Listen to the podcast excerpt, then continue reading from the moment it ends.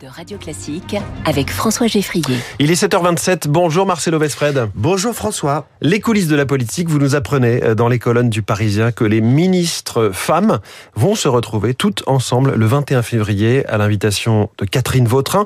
Que raconte cette initiative? C'est une première sous le gouvernement Attal. La ministre du Travail, de la Santé et des Solidarités, Catherine Vautrin, a envoyé les cartons d'invitation petit déjeuner rue de Grenelle, donc dans neuf jours. Juste avant le Conseil des ministres, toutes les femmes du gouvernement partageront donc le café Les Croissants pour, selon les organisatrices, faire connaissance et faire preuve de solidarité féminine alors on comprend l'idée, le monde politique étant très masculin, voire machiste, il y aurait des raisons de se serrer les coudes. Un, ex, un conseiller pardon, ministériel hier se gossait toutefois y voyant une réunion en non-mixité, c'est mmh. pas faux.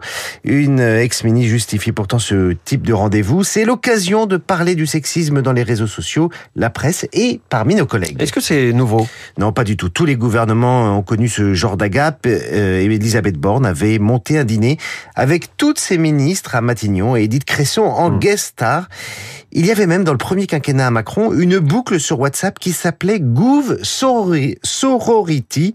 oui, oui, juste pour les femmes. C'est Marlène Schiappa qui avait lancé ça. Alors, euh, la cause de l'égalité femmes-hommes semble pourtant avancer Arithmétiquement, il y a 19 ministres femmes, c'est plus de la moitié, mais quand on regarde les postes clés, là, ça se gâte. Armée, police, affaires euh, étrangères, justice, économie, que des hommes. On hmm. ne retrouve que trois femmes parmi les dix premiers postes dans l'ordre protocolaire.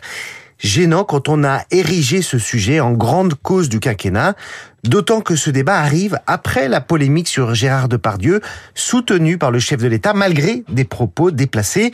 Emmanuel Macron voulait défendre le principe de présomption d'innocence, mais en parlant de chasse à l'homme contre un géant du cinéma qui fait, je cite encore, la fierté de la France, il a braqué les milieux féministes Attention donc à l'effet boomerang avec ces grandes causes proclamées haut et fort. C'est comme avec l'écologie, difficile de capitaliser politiquement. Il y a toujours un mieux disant, plus féministe, plus écolo. Hmm. Avec ces grandes causes, le verre se verra toujours à moitié vide. Marcelo Vesfred, chef adjoint du service politique du Parisien. Merci Marcelo. Les coulisses de la politique sur Radio Classique. Il est 7h29.